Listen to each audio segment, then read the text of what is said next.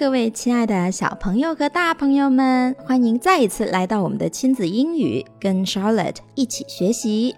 今天呢，我们将要学习的内容是睡前打招呼。那在睡觉前呢，我们可以约定一下，明天要几点起床。Mom, wake me up at seven. 妈妈，七点钟叫我起床。Wake 唤醒，wake somebody up 是固定搭配短语，唤醒、把某人叫醒的意思。At seven 指的是在七点钟的时候。当我们表示时间的时候，要用介词 at 后面加上数字，就可以表示时间。Mom, wake me up at seven. 妈妈，七点钟叫我起床。Mom, wake me up early tomorrow. 妈妈，明天早点叫我起床。Early 早的，tomorrow 明天。Mom, wake me up early tomorrow. 妈妈，明天早点叫我起床。那妈妈就说了：“当我叫醒你的时候，你要立刻起床，不可以赖床哦。” You have to get right up when I wake you up. 当我叫醒你之后，你要立刻起床。 Have to do something，必须做某事。Get up，这是固定搭配短语，起床、起来的意思。Right，这里是副词，恰当的、彻底的。When，当什么的时候？When I wake you up，当我叫醒你的时候。You have to get right up when I wake you up. 当我叫醒你的时候，你要立刻起床。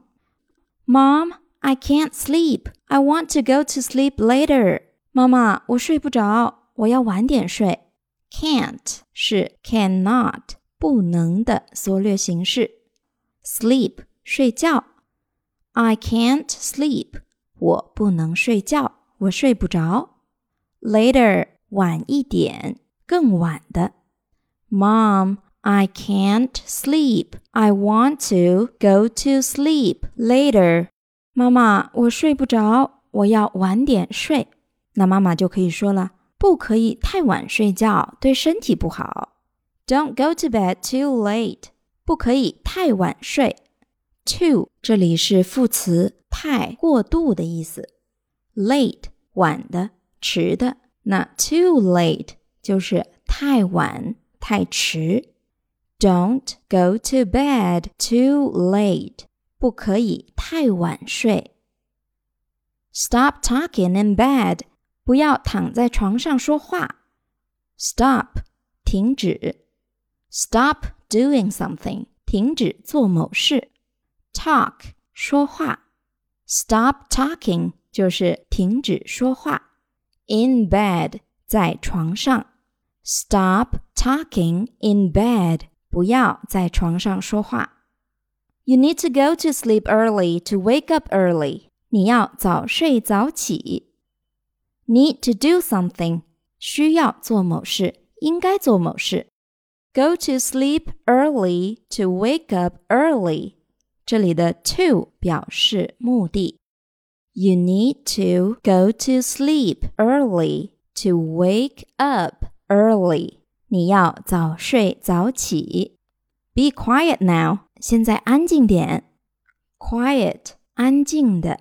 Be quiet now. 现在安静点。